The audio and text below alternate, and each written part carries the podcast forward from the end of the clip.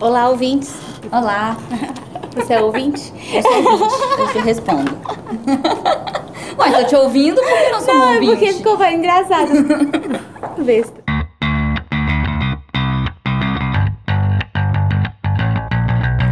Dualidade, um bate-papo com resumo de livros que tratam sobre o desenvolvimento humano e as inquietações da vida moderna, com a jornalista Adriana Nicásio e a publicitária Júlia Scheibel.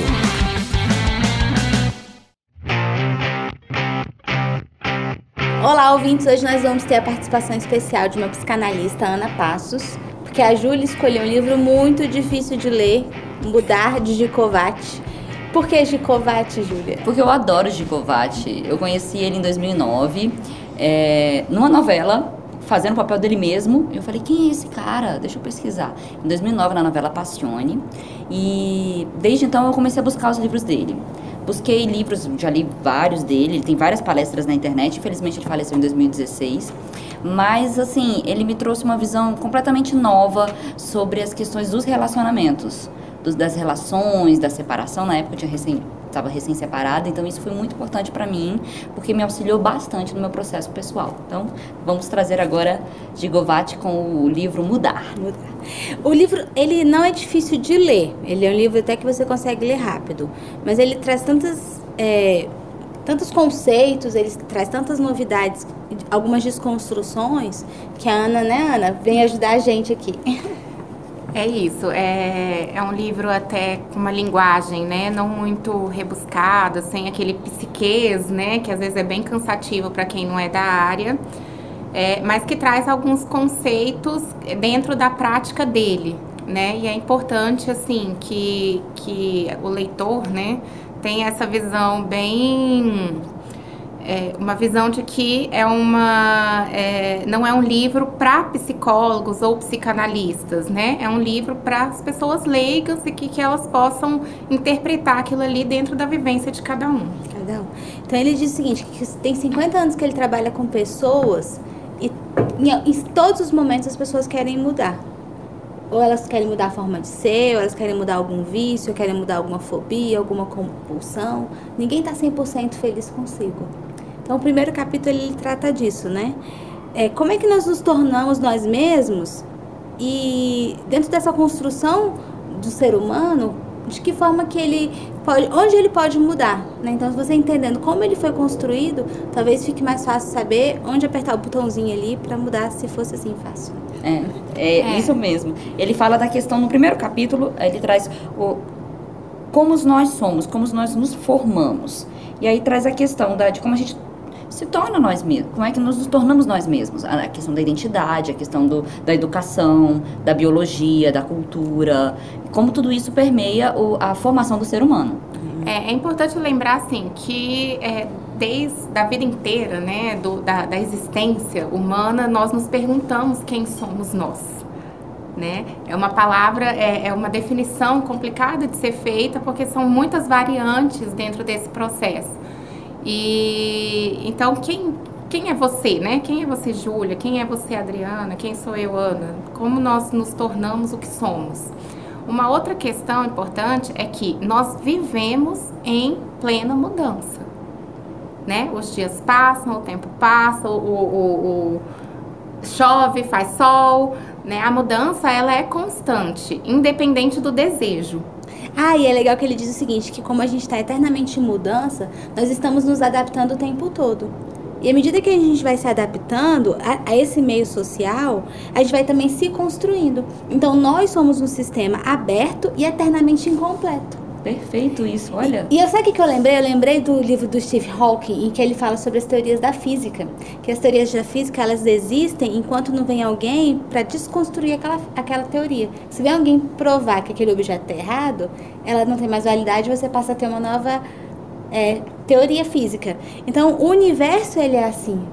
Você não tem nada fechado em caixinhas. Você tem uma oportunidade enorme de aprender, de se modificar e de se ampliar. Isso me lembrou, você trouxe agora falando de, de da questão né, é, da mudança e como a gente está sempre se adaptando, me lembrou uma, uma, outra, um outro estudo que é sobre organizações. A gente está vivendo essa coisa da mudança o tempo todo. Então, se a gente olhar para fora, e a gente está até criando algumas outras conteúdos fora do livro, e eu acho super válido, porque na verdade a gente está trazendo a nossa visão e fazendo uma conexão de vários outros conhecimentos. É, a questão da mudança. Muitas vezes a nossa percepção de realidade também muda baseada na tecnologia. A gente vê muito que a tecnologia está vindo aí, as mudanças estão acontecendo tão rápido que a gente não está tendo tempo de digerir. Então, o que está acontecendo muito das organizações tradicionais, do modelo de gestão, de administração, também vem com essa dúvida, porque elas estão enraizadas e elas precisam aceitar mudanças que são muito rápidas no momento atual. E muitas vezes pela tecnologia. Vamos dar um exemplo. Do, através do microscópio, a gente conseguiu ver um outro mundo que se a gente não tivesse o microscópio, microscópio a gente não conheceria. Então é interessante que a nossa lente do olhar das coisas, do mundo, até por meio da tecnologia, vai se modificando. É muito interessante isso também. Ele, ele traz isso nesse primeiro capítulo, né? Que quando ele fala da questão da criança, né? Que a gente não pode comparar a criança de hoje com a criança de Freud, né? Que Freud descreveu há tantos anos aí passados é, que são crianças hoje tecnológicas, são crianças hoje com infinitos meios de estímulo, né? Então é interessante essa contrapartida que ele faz. Apesar de que na minha visão, e aí é, é uma visão particular minha, né?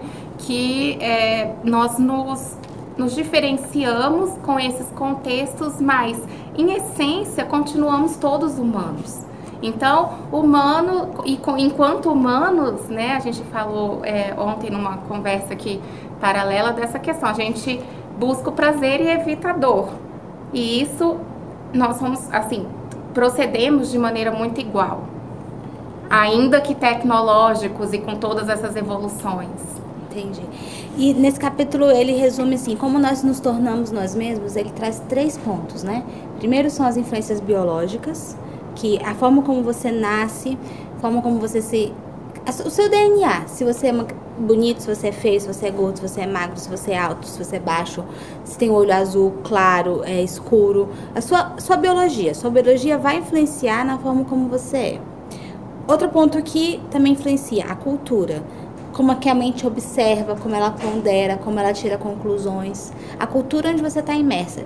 De que forma que a sua família é, interage com você e os fatos aleatórios. Então, e esses fatos aleatórios a gente vai trabalhar mais especificamente no capítulo 2. E existe o modo de pensar de cada criança, que também influencia a forma como nós nos tornamos. É importante fazer um parêntese aí, que foi um. Em alguns momentos eu torci um pouco o nariz com relação a isso, que são quando ele define características, né? Então, quando ele fala uma criança inteligente, uma criança bonita, né? Eu, eu discordo um pouco desse discurso no sentido de que o que é bonito? É, aí você vai entrar nos filósofos. Vai lá, vai lá para Sócrates. Vamos conhecer os conceitos absolutos. Exatamente. A gente entra num relativismo, né? Então, assim, uma criança que se considera bonita, tem um filme que eu, que eu adoro, que acho que eu não vou conseguir lembrar o nome agora, mas é uma família que tem uma menininha que ela quer participar é, de um, um concurso de beleza e ela é totalmente fora dos padrões esperados para aquilo ali.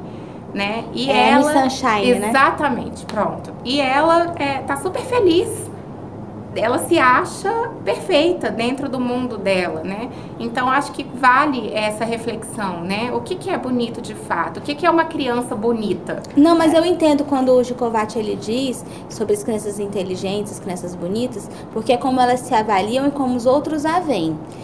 Por isso que eu acho importante, eu ia trazer aqui aquela que vai defender Gigovati. Gente, foi que escolhi o livro e eu adoro ele, então eu vou seguir aqui na defesa com essas duas.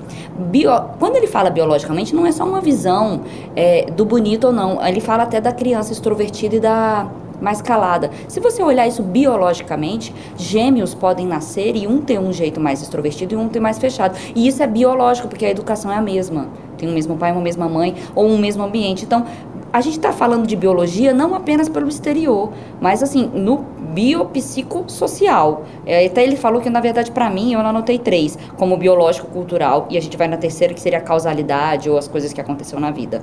Eu colocaria como biopsicossocial, que aí entra o cultural, seja o ambiente da família, que seja mais moderno ou não, tá? o biológico e o psicológico. Então, assim, acho que acho que a gente tem que olhar um pouquinho que nem sempre é só o bonito, o olho azul, o, o externo, mas sim também como a criança é biologicamente né? O, o, a extro, se é extrovertida, se é, se é tímida, se, como, ela, como ela reage, como biologicamente o organismo dela reage. Sim, mas aí a gente está falando de padrões, né? E aí, quando ele coloca a questão do, da criança bonita ou da criança inteligente, é, eu volto para o relativismo, né?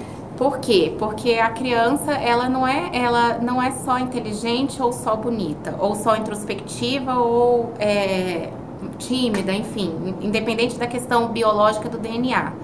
Todos nós temos é, diferentes graus, né? Por exemplo, uma criança é considerada inteligente porque ela sabe matemática? É. Ou porque é. ela... Uma criança que sabe matemática é uma criança inteligente. Sim, ela pode ter aqui... outras inteligências. Ela pode é ter isso, inteligências é, sociais, ela pode saber se relacionar, pode jogar uma bola muito bem. Mas a criança que. É isso que eu mas queria que você. É um padrão.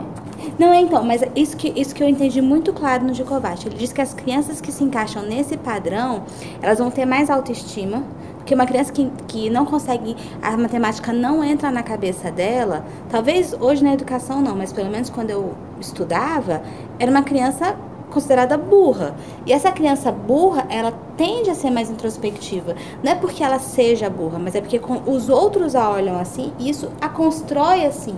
Eu não concordo nessa parte dela ser mais introspectiva, porque às vezes, muitas vezes por uma dificuldade, ela se torna até, sei lá, mais engraçada, ou ela busca um outro caminho. Ela busca o pra, caminho é, que é um que caminho é o, inteligente de, como, é, como, de, de, se combater isso. Como acontece com o formato das famílias, e ele fala isso do segundo filho. Sim. O primeiro filho colocou a sua posição, o segundo, ele vai buscar o, o lugar vago. Qual é o lugar vago? É o oposto do primeiro filho.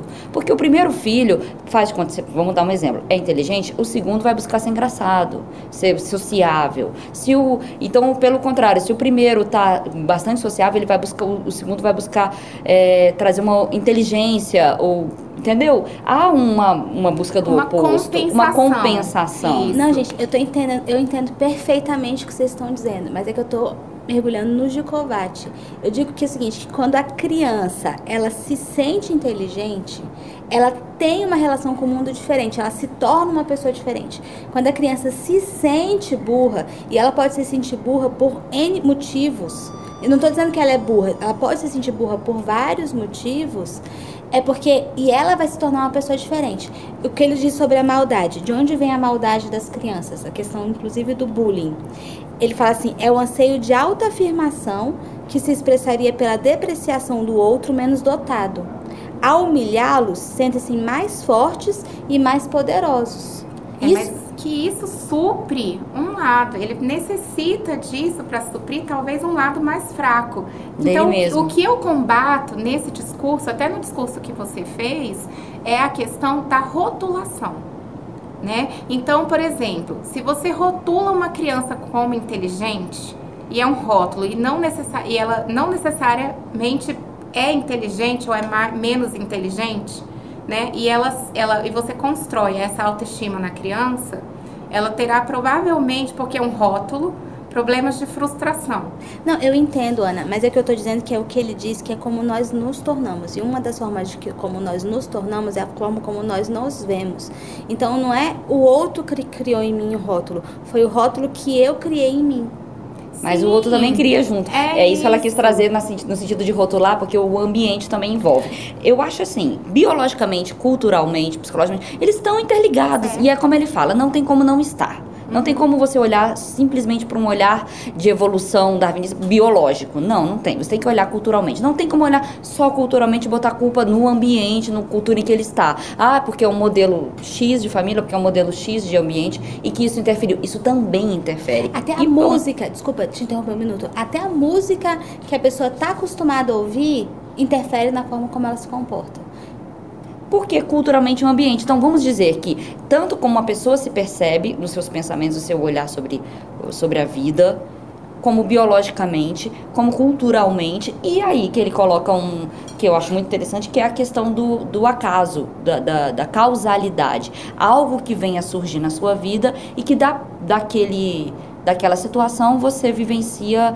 também as suas transformações, as suas mudanças. Uma separação do, de, dos pais, para um, pode não ter sido tão dolorida quanto para o outro, que pode ter sido extremamente é, marcado a vida e, e alterado sua forma de olhar o mundo, seja um olhar com mais tristeza, seja o outro com um olhar de aquilo não influenciou. Então, às vezes, até um, um trauma infantil, então a gente vê que há uma causalidade, coloca além da cultura e do ambiente, coisas que aconteceram na vida da pessoa. É, voltando até aquela, essa questão do Miss Sunshine, né? Ela necessariamente ela não é uma menina bonita.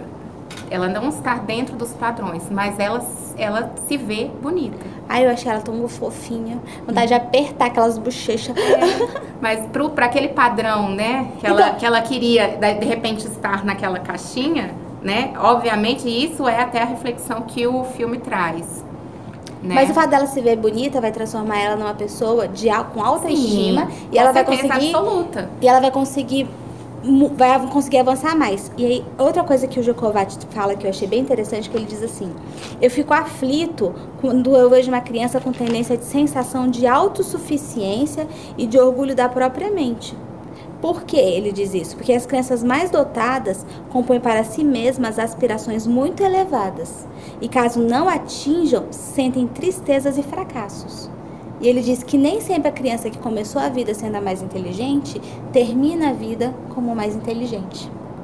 Eu acho ótimo isso, porque existem muitos jovens que se consideram bons o suficiente, vivem numa escola boa, têm notas maravilhosas, e quando você vai ver, depois de 20 anos, não necessariamente ele continua tendo esse sucesso. Então, é, provavelmente, a dificuldade ou até a redoma em que ele viveu, seja pela visão do pai ou da mãe, seja por ele mesmo, na hora de viver as frustrações, aquilo é difícil para ele viver, é. né? Mas aqui, eu, uma coisa que eu, assim, só para eu terminar a minha colocação em relação a esse capítulo.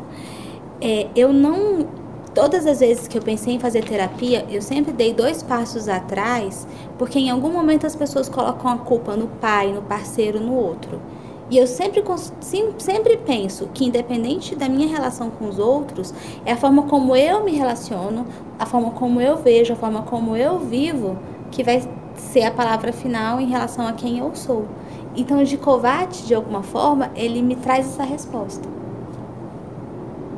que é botar você como responsável pela sua vida. Exatamente. Ótimo. É. Ele fala também da questão do que eu achei interessante é que é, nesse primeiro capítulo em que ele fala como nos tornamos nós mesmos é que os valores éticos são construídos em casa. Então eu acho muito importante essa questão de se você olha seu pai, sua mãe é, e como você é na vida, muito tem envolvido pelo seu ambiente familiar. Não significa que um pai que não é ético, uma mãe que não é ética, você provavelmente vai ser também. Não é isso que eu quero dizer. Aprende-se em casa e pode se mudar com a sua própria observação com o seu autoconhecimento. E ele diz: autoconhecimento não é essa coisa bonitinha e fofinha que estamos dizendo por aí. Autoconhecimento é se conhecer e é só se conhecendo, por isso que temos esse primeiro capítulo, como nos tornamos nós mesmos, para que a gente possa avançar e mudar. Porque como eu vou mudar aquilo que eu nem sei que, o que, que é? Então eu preciso me conhecer. Então o autoconhecimento vem daí. Vem de você primeiro começar uma base para que você possa se conhecer. E outra questão também que eu acho interessante é, muitas vezes, e assim, há essas duas possibilidades, né? A forma como os pais são, ele busca o filho repete ou busca o oposto. Então também seja de um ou de outro. Então, ah, uma mãe que não trabalha, provavelmente os filhos também não vão trabalhar ou vão seguir aquele modelo? Não necessariamente. Ela, as crianças podem olhar aquilo como falar, eu não quero viver esse modelo, eu quero mudar, eu quero diferente para minha vida. Então ah, só estou trazendo isso porque tanto os valores éticos ele diz que se aprende em casa, quando se olha os pais, a criança ou segue o modelo, claro, a gente só tem essas duas possibilidades mesmo, ou segue o modelo ou não vai ou vai querer o oposto, como um impulso de querer algo diferente para sua vida, né? É, a questão da visão da criança com relação aos pais é, é, é muito forte a questão do exemplo. E aí, como cada uma recebe, né? Biologicamente, nós somos uma combinação de DNAs. É, muito, se muito se falava antigamente da criança que nasce como papel em branco, isso vem sendo combatido né, por várias áreas da neurologia e da psicologia. Quem tem mais de um filho comprova isso no dia a dia, né? Cada um meio que já nasce com uma personalidade pré-definida. Que Você é a biologia. Três, né, Ana? Eu tenho três filhos com idades diferentes, bem diferentes, enfim, são, é, é, então eu né, posso dizer na prática que de fato eles não nascem um papel em branco, né? Agora, levam com eles, com toda certeza, muitos exemplos do que é vivido, né? Então, e, e que cada um recebe de uma maneira, né? Talvez o filho mais velho receba de uma maneira, o mais novo de uma, ou ambos da mesma maneira, e que realmente impulsiona ou para um comportamento similar ou por um, para um né, comportamento oposto. A questão são as questões traumáticas de cada um, e, e é inerente ao ser humano isso, eles também levam a mudanças, que podem ser positivas ou não. A gente vai falar sobre isso um pouquinho mais para frente. Então, seguindo, a gente vai para o segundo capítulo e ele, o título do segundo é O que mudar? Bem, só se busca mudar aquilo que está incomodando. Porque se eu estou muito feliz, eu estou ótimo, eu estou muito bem, por que, que eu vou mudar? Não vejo necessidade. Eu não vejo necessidade daquilo que eu não estou observando dor. E aí foi o que a gente falou de prazer e dor. Então, o que mudar? Provavelmente alguma coisa está te espetando, está te machucando e aí você quer mudar. O que seria? E aí... pode ser um estímulo externo, como pode ser um estímulo interno. Sim, claro, alguma coisa está te incomodando, né? Então, ele fala das questões dos hábitos nocivos, das fobias e das compulsões. É, então, provavelmente alguma coisa em mim, eu tenho um medo irreal, eu tenho dificuldade de, é, vamos dizer um exemplo, de ser mais ousado, de, de mudar de emprego, de engajar uma ideia. Ah, eu não sou capaz, eu não sou competente para isso. Que você falou dos intrínsecos, os medos internos. Ou algum hábito nocivo, que aí ele traz os exemplos de roer unha, que é uma ansiedade. É, Uh, aí também nas compulsões, as compulsões alimentares, a gente poderia entrar aí e trabalhar o que, que gerou isso, enfim, né? Ele fala que aonde vem lá de trás, mas muitas vezes a gente quer mudar, a gente vê aquele problema e a gente precisa resolver aquele problema. É, é importante fazer uma diferenciação aí dentro da questão né, é, psicológica do que é patológico. Né? O que é patológico é uma doença e ela precisa ser tratada como tal. Então, existem fobias que são patológicas e que precisam ser tratadas, assim como compulsões. Né? Existem pessoas viciadas, enfim, e é preciso ter um olhar um pouco menos simplista né, do que é colocado aí. Mas, como a gente falou no início, não é um livro é, ligado à aprendizagem analítica ou psicológica, né? É um livro para um autoconhecimento. E ele também fala é, bastante, até porque o trabalho dele é muito voltado para relacionamentos, para amor, para vínculos, para sexualidade, né?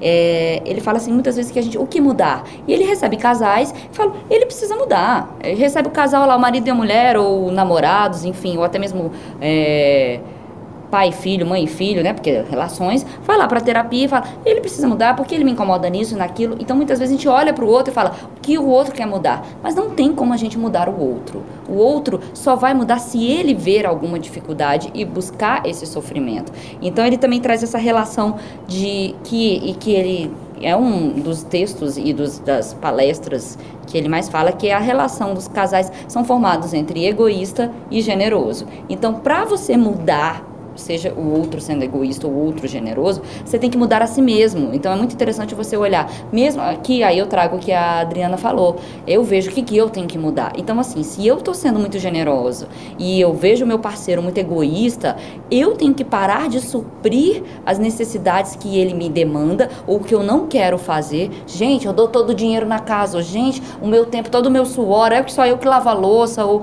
meu, então, eu tenho que parar de alimentar uma relação doentia que muitas vezes para o generoso é uma vaidade, ele fala né, da questão dos generosos terem sua vaidade, e que o egoísta está sendo é, satisfeito com aquilo. Por que, que ele vai querer mudar se ele está recebendo aquilo? Isso é bem engraçado, porque ele diz que você, para você mudar, você tem que abrir mão de satisfações imediatas em relação a benefícios futuros. Então, parece toda, todo problema, compulsão, e aí eu tô.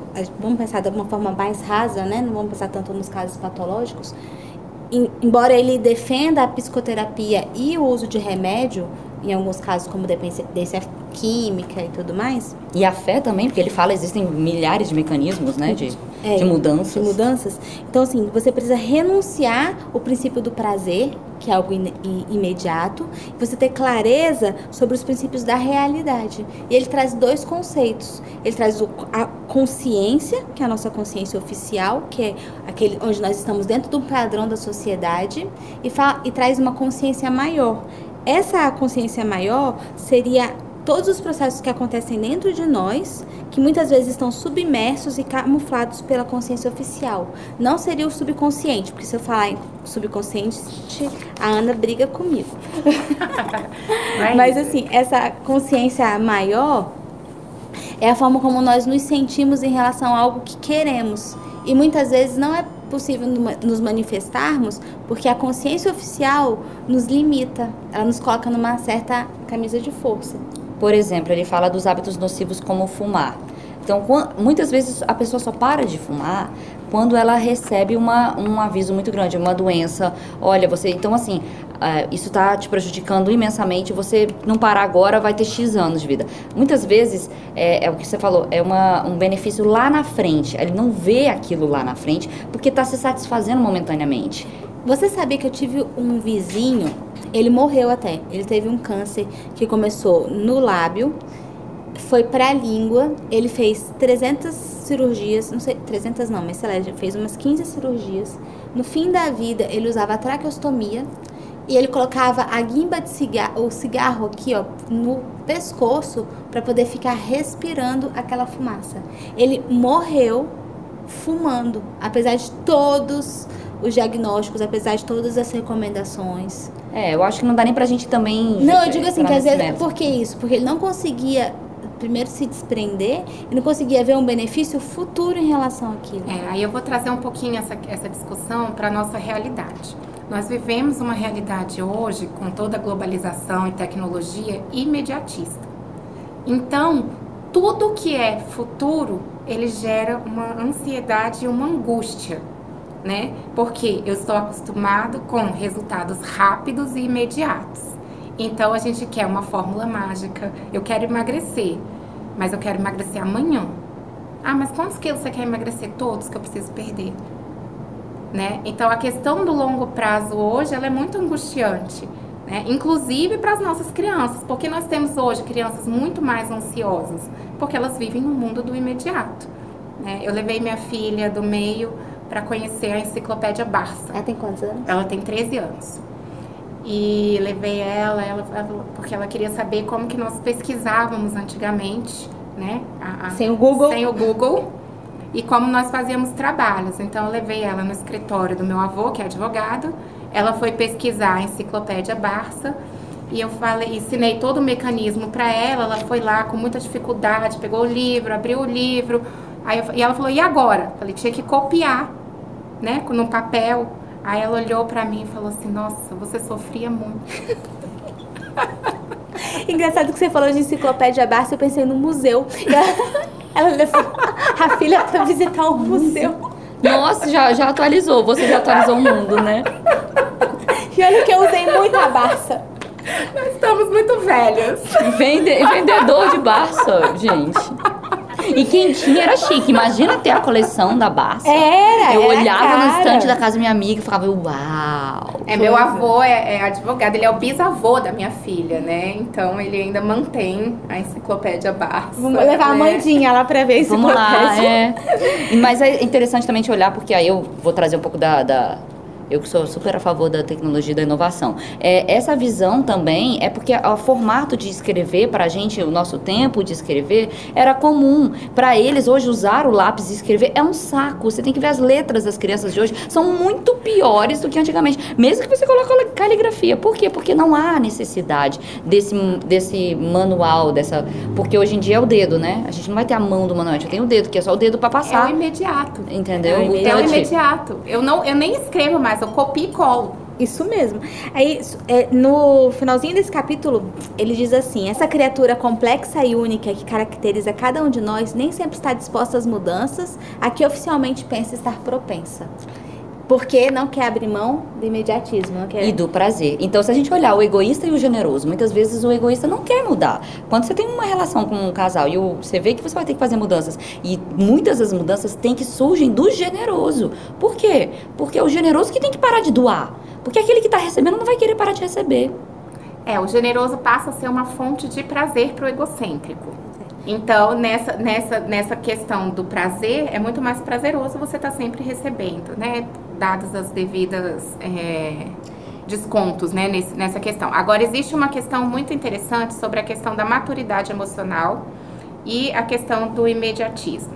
Isso já é indo para o capítulo 3. Isso. Mas aí só vale, só, eu só queria fechar no capítulo 2, que é o que mudar, e aí a gente falou aqui um pouco do generoso, do, do egoísta, falou também das relações dos hábitos e do compulsivo, é que quando a gente tem uma compulsão, a gente tem um hábito repetitivo que causa um alívio. Então, porque eu acho que a gente também falou de imediatismo, imediatismo e não olhou o porquê que a gente quer o prazer desse imediatismo, que é um alívio momentâneo. E que quando a gente cria essa percepção que aquele prazer momentâneo tá me deixando é, imaturo ou incapaz, e aí que foi o que você falou da maturidade, é quando eu começo a perceber um futuro que não vai ser tão positivo. Então, eu criei uma noção de que aquele alívio vai me trazer um, um por exemplo, uma, um adulto imaturo, eu não vou crescer, a vida é uma só. O que, que eu vou buscar? Vou continuar tendo esse essas questões, né? Então, só para fechar, hábitos nocivos, compulsão, a compulsão é através de um hábito repetitivo de um alívio momentâneo. E aí, a partir do momento que a gente observa que aquilo vai fazer um mal a longo prazo, médio prazo, quem eu sou, a gente vai querer mudar, certo? O capítulo 3, por que e para que mudar? Por que mudar? Porque dói, né? Ele fala, porque alguma coisa está doendo e a gente precisa mudar. A partir do momento que a gente vê a nossa vida e faz uma percepção longínqua, o negócio tá feio, é. ele e fala. Ele diz o seguinte, que quando você busca mudar, é porque você procura também o fim de um sofrimento e um modo de vida mais gratificante. Isso, e nesse ele... sentido, psicologicamente falando, existem algumas questões é, ligadas a, a questões que atrapalham a vida, por exemplo. A pessoa que tem medo de dirigir né? Então é uma questão que diminui em muito a mobilidade daquela pessoa. Então é uma mudança que ela é necessária então, para que ela tenha uma qualidade de vida melhor. Ela não necessariamente está ligada ao prazer ou uma vida mais plena. Ela está ligada tá. a uma tá. necessidade. Claro que tá. Eu acho que tá. Sabe por quê? Desculpa te cortar, eu não quero cortar. Não, tá. Mas assim, por que que... É, porque ela começou a ver os anos de vida que ela perdeu sem conhecer outros lugares, ou sair, ou porque ela depende dos outros, ou porque ela achou que está incomodando. A partir daquele momento que ela viu que, meu Deus do céu, eu tô perdendo conhecer outros lugares, eu tô perdendo minha autonomia, eu tô incomodando meu marido, meu, minha mãe, meu... Tô gastando dinheiro com Uber. Sim, mas é. isso aí é um incômodo. Não é necessariamente a busca de um prazer. Entende? É uma busca, na verdade, de uma necessidade. Por uma necessidade. Eu, eu trabalho, eu preciso viajar de avião. E eu tenho fobia de avião. Como é que eu faço? Eu consigo realizar esse trabalho? Não. Então, é uma adequação que se faz ao ambiente. Muitas vezes a gente também se adequa ao medo. Ah, é eu tenho medo e vou ficar. Mas não, e aí a partir do momento. Aí ele vai falar lá na frente do medo da felicidade, que é quando você também está conquistando e você precisa. Eu acho que é um trabalho de independência, autonomia, maturidade. Sim, mas e... não necessariamente prazeroso, entende? Não, mas não é prazeroso crescer. É... Por isso é a gente isso. fala que não é prazeroso é, crescer. É, esse era o, é, era o ponto. Então, algumas mudanças, elas não buscam o prazer. Elas buscam, talvez, uma vida mais plena ou uma adequação ao que você precisa cumprir. É, ele fala assim, o modo de vida mais gratificante. Que eu acredito que seja mais gratificante que aquilo que você se torna mais feliz. E, mas não é fácil, não é simplesmente o feliz, simples, oba, tô feliz não, mas esse é o fim, isso não é o processo, porque o processo vai ser doído, porque a mudança é dolorosa. Mas onde a gente chega é onde de repente eu teria uma certa tranquilidade, uma serenidade, é, eu estaria mais alegre. Agora sim, o fato é. Eu acho que não chega, você entende que a gente está sempre se construindo. É. Ao meu ver, essa felicidade. É porque assim, eu, o sentimento de felicidade de você ser autônomo e você tá. Porque quando você para de ter chantagem no outro, ah, eu consegui ganhar e tal, a, a, aquele prazer, você não está sendo ético consigo mesmo e com o outro. Então acho que vale também a gente pensar qual o crescimento, que nem o crescimento é fácil. Entende? E é, e é, uma, é um caminhar da vida. Buscar evoluir é que eu acho que está o grande de sentido, né? É, eu vou até dizer aqui algo que, é, dentro dessa colocação, que eu falo assim, e é esse ultrapassar barreiras, né? Eu consegui entrar no avião e viajar para São Paulo, que é uma viagem relativamente curta, né? Então, esse ultrapassar de, de barreiras, ele pode trazer, sim, um prazer. Eu, eu consegui ultrapassar essa barreira que, de certa forma, a minha psique criou para mim mesma, ou eu criei para mim mesma, né? Então, eu acho que nesse sentido, assim, existe algum prazer. Agora, essa mudança, ela não é impulsionada pelo prazer. Ah, não. Ela é impulsionada por uma questão Isso. de sobrevivência. Por uma visão de realidade daquele futuro ali que vai dar merda se eu continuar desse jeito. Então eu preciso mudar. Então, fechando aqui o terceiro por que mudar, porque dói, porque é quando o negócio tá feio, quando a gente começa a ter essa maturidade da visão futura sobre si mesmo. E aí ele também, eu acho que vale trazer isso, é a questão da chantagem emocional. Aí acontece muitas vezes quando a gente tá fazendo aquela mudança, vamos lá, parei de beber, amigos, eu tô vendo que isso vai dar problema, não necessariamente uma cirrose, mas a, a minha vida não está legal com, vamos dizer assim, eu preciso ser mais produtivo, ou eu estou me acostumando a toda vez buscar isso como uma anestesia da minha vida, de uma dor, eu parei de beber. Aí acontece o que? A chantagem emocional. Quem convive com você e que não quer mudar, vai falar, mas ô oh, rapaz, por que você parou de beber? Não, vamos lá. Então, assim, ou seja, o generoso e o egoísta numa relação, é que acontece. As pessoas, às vezes, ao redor, elas não querem que a gente mude por uma chantagem emocional. Tá não tá bom pra elas. Pra não perder as regalias. Ou muitas vezes olhar para você e você tá pior do que ela, e falar assim, não, continua sendo pior, porque senão eu vou ter que me enxergar. Isso. Agora, pra, é, pra você chegar a isso, você tem que fortalecer a razão. Que eu achei isso de todo o livro, se eu pudesse dizer, o que, que você achou mais importante foi esse ponto. E de que... fortalecer a razão. Para fortalecer a razão, ele diz o seguinte: se nossa razão está mais forte, ela pode se interpor emoções que perturbam as mudanças, como a culpa indevida, o medo de diversas naturezas, a vida excessiva, a preguiça e até mesmo o amor. O Por amor... isso que eu me separei e aí eu gostei desse livro, porque ele me ajudou na razão total. Então, para você fortalecer a razão, significa aproximar a parte racional da consciência oficial daquela consciência maior. Consciência maior que é justamente aquele, aquela honestidade intelectual, o que nós queremos e o que nós somos, né? na, na qual residem os, os princípios e os conceitos que nós acreditamos. Então, quando você consegue diminuir o espaço entre o que você é e o que você acha que tem que ser, aí você consegue fortalecer sua razão, isso vai facilitando o seu processo de mudança. Ele não é menos doloroso, ele talvez seja mais, ele se torne mais possível. Quando a gente fala de razão e emoção e a gente traz a questão para um, uma forma mais racional, né, as chances de sucesso elas são maiores. Porque quando você está no âmbito emocional, você não tem uma clareza de visão. Então, eu acho muito interessante essa colocação que foi feita no sentido da mudança. Para que eu tenha uma mudança clara, primeiro eu preciso saber o que, que é que eu quero mudar, quais são os meus objetivos e o que eu preciso fazer. Parece muito com a administração moderna, né? Fazer um 5W, 2H, é, em prol daquele objetivo ali. Mas muitas vezes, né, e eu combato muito as questões dos coachings quando eles colocam as coisas como receita de bolo, mas nesse sentido, muitas vezes a gente precisa trazer para uma coisa mais palpável e concreta. Então eu preciso emagrecer. Existe inúmeros profissionais que vão te dizer, você se você seguir essa dieta aqui, essa receitinha, né, pode ser que dê certo. Tudo bem, existe uma compulsão emocional que precisa ser tratada, beleza. Mas ela não, é, essa questão emocional, ela não pode desconsiderar a questão prática e concreta. Concordo ah, eu concordo plenamente. Juntas, né?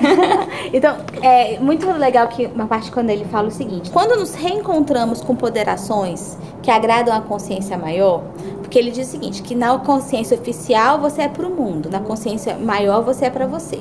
Então, quando você encontra coisas que te alimentam, isso te traz calma, isso te traz serenidade, isso te traz paz. Então, na busca pela mudança, por exemplo, eu quero emagrecer, né? Então, eu já perdi bastante peso, continuo querendo perder uma, determinada quantidade de peso. O que, que me faz bem? É, eu vou perder o peso para usar a calça 38? ou eu, que é o que a sociedade de uma certa forma me exige, ou eu vou quero perder peso para me sentir feliz, me sentir mais disposta para brincar com os meus filhos. Eu descobri que eu quero perder peso para ser mais saudável, para me sentir mais disposta. Então, quando eu encontro um motivo pelo qual eu quero mudar, que esteja mais ligado com os meus princípios, eu consigo mudar de uma forma mais fácil. Perfeitamente. Porque nos momentos que eu quis mudar lá atrás, para poder me enquadrar, na, me encaixar na calça 38, eu até brinco com a Júlia que ela pode usar a calça branca que ela não tem celulite. Então, ah. então enquanto eu queria, tava almejando lá a calça branca, eu não conseguia. Porque não era a sinceridade do meu coração que me fazia mudar. É, a mudança, ela perpassa por uma questão de identificação que talvez seja isso. Você precisa ter um, um, um motivo real, né, para chegar naquele objetivo ali. É como se fosse um impulso.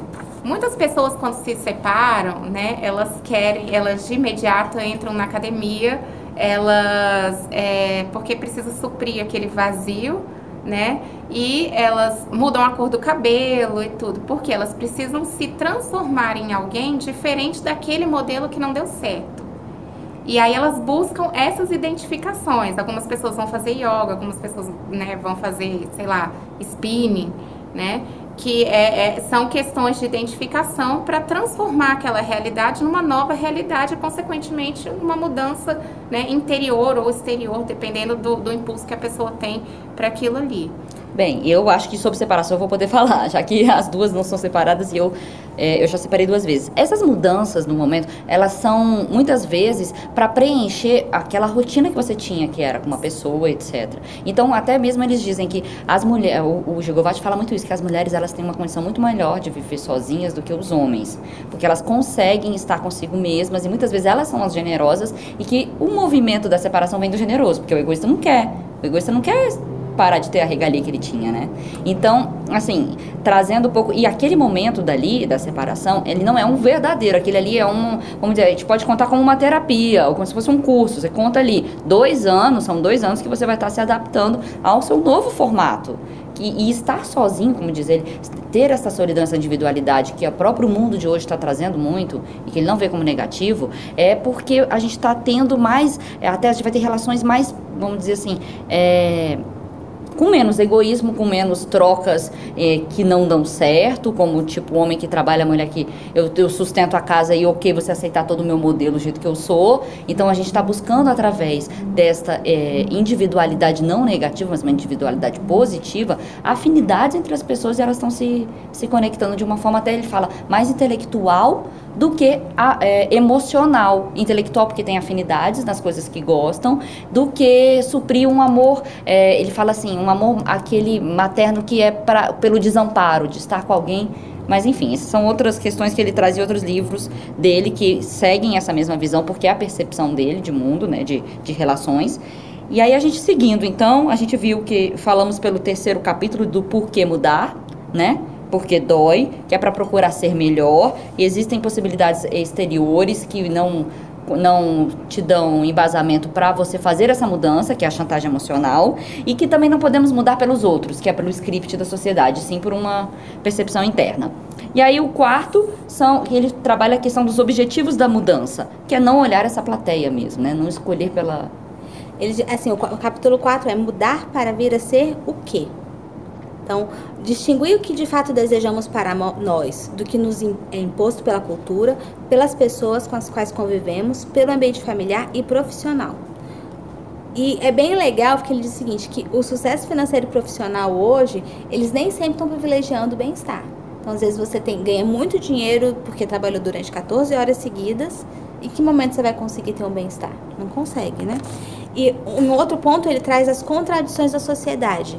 Ao mesmo tempo que você tem mais oportunidades de comer coisas gostosas, porque a Júlia fala da, da, da, perspectiva do relacionamento, eu sempre vou falar pelo lado da comida. então, você pode comer aquele chocolate delícia que você ganhou de Páscoa e que custou uma fortuna. Você pode é, comer tudo de gostoso, cada vez tem mais pães deliciosos, tem mais chocolate, tem mais comidas cheias de gordura. E por outro lado, a sociedade te exige, e você acaba se exigindo, ter um manequim fit. Então são as contradições é, desse nosso mundo pós-moderno. É, e a questão da escolha também, né? Hoje a gente, o que a gente antigamente é, escolhia tomar um café coado, era o que se apresentava. Hoje nós temos cápsulas de várias marcas diferentes e modelos diferentes, sabores diferenciados, para vários gostos diferenciados. É, e que isso também causa uma certa angústia, né? Você precisa definir dentro de você aquilo que de fato é, te traz um, um, um prazer. Se é você tomar a cápsula X de não sei aonde ou se o cafezinho coado é o suficiente. Isso. Então ele diz o seguinte, que a maturidade ela acontece quando o indivíduo se torna senhor de si mesmo. É isso mesmo. Essa era a deixa que eu queria. Opa. Falando. Vamos então, lá. vou repetir, vou repetir. de novo. A maturidade acontece quando o indivíduo se torna senhor de si mesmo. Uau! De artifício. Isso, já entrei aqui. Autoconhecimento. Autoconhecimento é tudo. Para você ser senhor de, você, de si mesmo, você precisa saber quem você é. Né? Dentro desse princípio, nós temos com essa abertura e essa, é, esse monte de informação e opiniões, nós temos hoje seres muito imaturos, seres adultos imaturos, porque às vezes não viveram uma infância plena e a gente pode divagar sobre várias questões. E falando do prazer imediato e a gente trazendo para a questão relacional, a gente tem falado, né, falou bastante de casamento e tudo. A gente hoje também tem é, muitos casamentos que terminam por traições, mesmo de pessoas esclarecidas, conversando uma, umas com as outras, porque eu, eu brinco, né, que no casamento, independente daquele compromisso que você tem com aquela pessoa, você tem um compromisso com a sociedade e um cuidado. Então, o meu limite é o limite também que o outro me impõe. E nesse sentido, a gente vê muito o, o discursos, né? É assim, ai, mas é, as traições elas existem pela falta ou justificativas disso. Não. Elas existem por uma questão do prazer imediato. Enfim, então só para concluir isso, eu acho que dentro dessas questões todas, independente da questão ética e moral, existe uma imaturidade no sentido dessa questão do prazer imediato. Que é o hábito nocivo repetitivo do alívio, porque você não tem a sua percepção de consciência É maior de que você é um ser. Você não tem outra vida, não, meu querido. É essa aqui. Então, o que, que você quer ser? E, a- e pensar no outro. Eu acho assim, o nosso espaço, o nosso respeito, ele tá até no limite do outro. Quando a gente é mais novo, a gente não percebe isso. Eu gosto muito de falar isso, e eu já falei isso em outros podcasts. Quando a gente é mais novo, a gente não percebe. Até a criança é muito mais egocentrada. O jovem também faz um monte de besteira. E por quê? Porque é jovem e tá vivendo. E, e faz parte do crescimento dele. Ele tem que viver aquela frustração das relações sociais. Minha amiguinha fez isso comigo, com ela. E até virar e perceber o outro para crescer e ser um adulto com experiência. É isso. E aí vem essa, essa frase maravilhosa que a Adriana é, colocou do livro. Fala de novo. Que a maturidade acontece quando o indivíduo se torna senhor de si mesmo. Então, assim, fechando o capítulo 4, é, pra gente ser senhor de nós mesmos, a gente precisa se conhecer. Calma, peraí. Então, assim, a frase é: a maturidade acontece quando o indivíduo se torna senhor de si mesmo. Então, os fóbicos, eles desejam se sentir mais livres. As pessoas que têm maus hábitos ou compulsões querem conseguir melhorar, sabendo que, que vão perder aquele alívio imediato para ter um a longo prazo. Os generosos querem deixar de sê-los e os egoístas querem deixar de ser tão fracos e dependentes. Então, capítulo 5, como mudar. É mesmo muito difícil mudar. Ele já começa o capítulo 5 com essa certeza. Então, se é, é difícil mudar porque a gente depende da biologia, depende da cultura, depende daquilo que pensamos e concluímos a respeito de quem nós somos E não nos conhecemos. E não nos conhecemos. E todos os tipos de abordagem para mudar são tudo mais ou menos, como ele diz. Então, tecno, é, TCC, é, enfim, é a técnica né, cognitivo comportamental, é, um terapeuta, todo mundo vai conseguir mudar, o outro não, vai. Não. Por isso que ele fala assim, e ele vai caminhando para a conclusão dele. Você tem que fortalecer a razão. A partir do momento que você fortalece a razão, você consegue resultados para reverter questões, processos que estavam enraizados e quase cristalizados. E a gente vai para o capítulo 6, que é a paixão da Júlia, que é o tal do medo da felicidade, que eu não concordo, mas eu não concordo é muito. Bem, eu vou trazer de volta só um pouquinho o fechamento do quinto, Então tá porque bom. ele fala que é preciso, então, a gente Então, acabou de então falar... deixa eu falar do fortalecimento. Ah. Então você tem o fortalecimento da razão que propicia resultados por vezes assombrosos, permitindo que os indivíduos consigam reverter processos enraizados e quase cristalizados. Isso. Então, o quinto, quando ele fala de como mudar, e aí ele trouxe que tudo é meio mais ou menos, é preciso, então, utilizar de todos eles, se for necessário. E ele falou também que os terapeutas, existem dois tipos de terapeutas, os bons e os maus. Porque o terapeuta bom é aquele que não vai se fechar num modelo e sim vai buscar ouvir e conhecer o seu paciente para que possa fazer essa mudança. Porque se só o meu modelo é o que funciona, então muitas vezes para aquele paciente não vai, porque cada um é individualizado. Então para a mudança é preciso olhar um todo de todos os tipos de possibilidade, desde a fé e da espiritualidade também para fazer essas mudanças, para que o outro consiga fazer esse estalo, né? É, na verdade, ele coloca que nós hoje não temos muitas ferramentas de ajuda, né? Então, assim, eu acho importante dentro, né, falando como terapeuta, que existem sim norteadores, né, dentro do, do- da psicanálise, por exemplo, nós temos né, grandes pensadores que começa ali com Freud, mas que evolui é e é preciso, dentro do meu ponto de vista, evoluir sim, porque até porque somos pessoas diferentes em, mudanças, né, é, é, diárias. Agora, é, uma questão que eu acho importante é que não se pode excluir nada. Aquilo que é, pulsa dentro daquele paciente, daquele indivíduo, que para ele é muito importante, você falou de fé, de espiritualidade, né? Isso não pode ser excluído de forma nenhuma. Né? Até porque uma, a psicanálise, na verdade, ela não depende do analista, ela depende muito mais da pessoa que se propõe aquilo ali. Então, nós fazemos até, eu acho que um- alguns direcionamentos, mas quem, é, de fato, quem está ali e que vai se autodirecionar dentro né, dessa troca de ideias, da fala que cura, é o próprio paciente. E ele até fala também que a- o processo terapêutico não acontece só com uma- um terapeuta. O processo terapêutico acontece numa conversa. O processo terapêutico acontece numa conversa com pessoas, é, amigos, com o, o seu companheiro. Então, o processo de você se melhorar ou se conhecer, o, o processo terapêutico não acontece só na terapia. Ele é um ele é um processo, ele pode acontecer com pessoas, com conversas ou com outro ambiente. Capítulo 6, o medo da felicidade. Então. Eu quero dizer, antes de começar esse capítulo, que eu não concordo com ele, mas que a Júlia acha que ele é perfeito.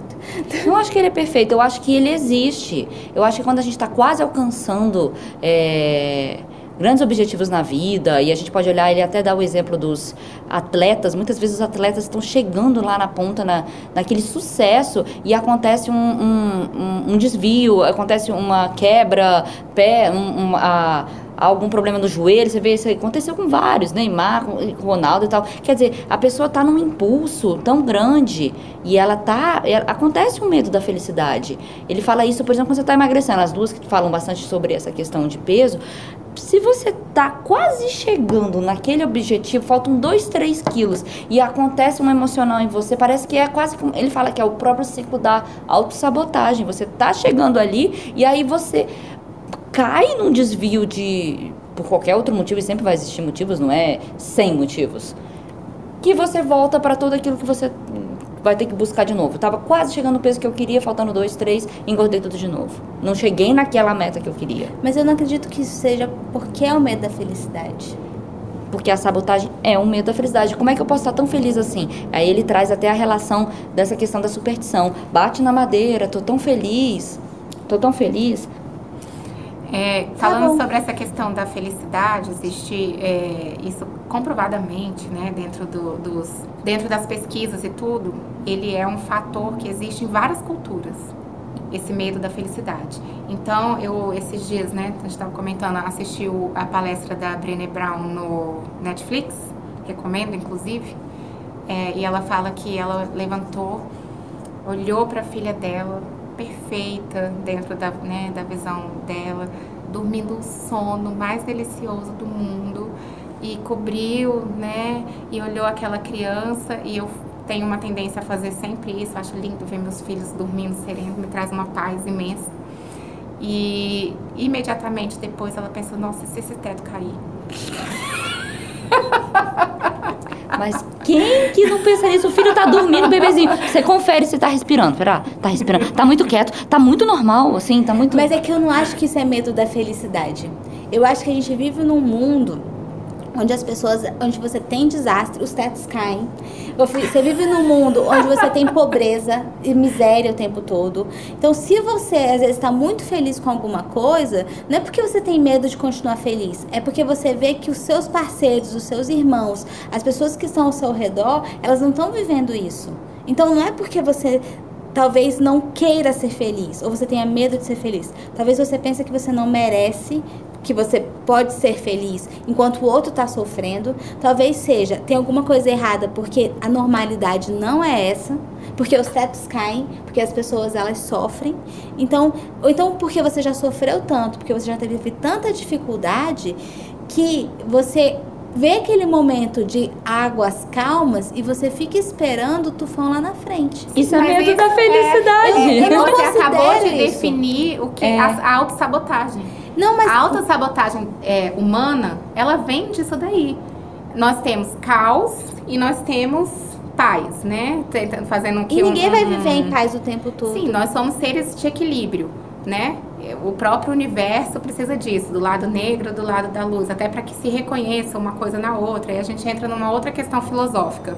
Mas a autossabotagem, a origem dela é essa eu sei que existem situações super trágicas no mundo, mas eu estou olhando o meu bebê ali dentro daquela paz, daquele sono. Sim, tetos caem. Dificilmente, né? Eu não conheço ninguém que o teto caiu em cima do bebê. Menina, teve a tragédia agora há pouco no Rio de Janeiro. Teve uma mãe que foi encontrada soterrada, abraçada com um bebezinho de dois anos. Não, sim, é isso que eu tô dizendo. Mas, assim, próximo a você, a gente vê as tragédias do mundo. Existem guerras, existem, né? Você, Adriana, dentro do seu mundo. Aí eu, né, vou, eu, eu, eu, vou fazer um asterisco aqui. Sua casa é, ela foi bem estruturada, você botou um bom técnico, você mora num local, você faz vistoria na sua casa para ver se ela tá mantendo a manutenção, você faz Sim, isso? Existem desastres naturais e tudo, mas eu tô dizendo não? assim, dentro não. do seu mundo, porque, não, eu tô, eu tô, trazendo essa visão porque o teto vai cair, provavelmente se você não tiver manutenção, cuidado, entendeu? Pelo você... acaso. É isso que eu tô falando. O teto vai cair pelo acaso. Dentro do mundo que vivemos, por exemplo, eu moro num condomínio que tem oito prédios, que foi construído, foi dado o habites do bombeiro. Na, a probabilidade de que, naquele momento que o meu filho está dormindo ali, na minha cama, inclusive, né, com os travesseiros do lado, né, eu tomei todas as precauções e que eu olho para ele e sei que ele está em paz porque ele está dormindo, né, teoricamente, se ele não tivesse tendo nenhum tipo de pesadelo, é. tudo, mas pelas características serenas, ele me parece estar muito em paz. Por uma questão empática materna, aquilo também me traz paz, né? E naquele momento exato que eu identifico, estou em paz, estamos em paz, em milésimos de segundo eu imaginar que aquele teto vai cair, eu estou sabotando a minha paz. É, eu Gente, não a Adriana, ela explicou direitinho o medo da felicidade. Ela não concorda, ela, mas ela, caso ela você tenha dúvida sobre o medo da felicidade, é o medo da felicidade é, é se sabotar, Isso. é você estar vivendo. Aí ele fala que existem várias mudanças de paradigmas, de modelos da sociedade que hoje dá para você viver a sua vida feliz em vários contextos, né? Tanto da individualidade, ele fala da questão do desamparo e a individualidade, sobre o desamparo no sentido que é a busca de você se conectar de novo porque o nascimento é uma grande dor então, enfim, ele tá. Eu acho que ele tem um livro com bastante conteúdo. Eu gosto muito, já li vários livros do, do Gigovati. Isso não me faz tanto quanto ele. Vocês podem ver nas palestras, a forma dele falar é muito simples. E, enfim, eu, eu acho que medo da felicidade existe. As pessoas estão ali chegando, se conectando. Uh, você está chegando no seu objetivo profissional, seja pessoal, e aí muitas vezes você se sabota. E isso é o medo da felicidade. Isso é o medo de chegar e alcançar tudo aquilo. Porque será que eu vou conseguir viver com tanta alegria, com tanto êxtase de tudo aquilo que eu objetivei? Ah, eu consigo, eu consigo viver plenamente feliz, em paz e tranquila. O que eu acho que talvez aí é o conceito já de Paulo Vieira, que ele fala em medo de merecimento. Eu acho que as pessoas têm mais medo, é, mais elas acreditam merecer menos do que achar que podem ser felizes. É, essa questão da, do medo da felicidade ou da, e da autossabotagem, ela é extremamente estudada, principalmente por atletas de ponta, né? Porque ele é real. Então, é claro, podemos todos viver plenamente e felizes e buscar isso até como objetivo, mas é, dentro da nossa psique, dessa questão até que até de combate combate, mas eu como psicanalista raiz, não consigo me livrar. Eu acho que a questão do subconsciente, ela tem muito a ser estudada. E eu acho que essa questão da autossabotagem, ela vem daí, de questões nossas do subconscientes que a gente não entende e que de alguma forma elas vêm à tona, inclusive nesses momentos. Elas, é, o subconsciente, ele geralmente ele aflora quando nós estamos em momentos ou muito traumáticos, de muito estresse, quando você foge da razão mesmo, até mesmo nessa felicidade plena, que a felicidade, é, esse estado de felicidade pleno, ele também foge um pouco da sua razão.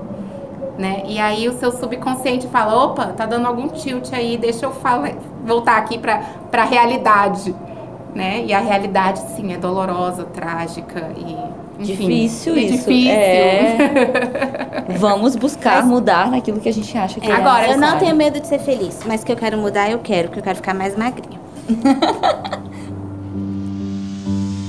eu sempre pensei em psicologia e em psicoterapia é, como é, alguma coisa onde o conhecimento ajuda a montar uma estratégia prática que define uma ação e a ação é que define a mudança. Quer dizer, ninguém muda só por entender o que está acontecendo com ela. A pessoa muda quando ela consegue montar uma estratégia de mudança, quer dizer, é, e uma estratégia progressiva e gradual de mudança, qualquer que seja o tipo de problema.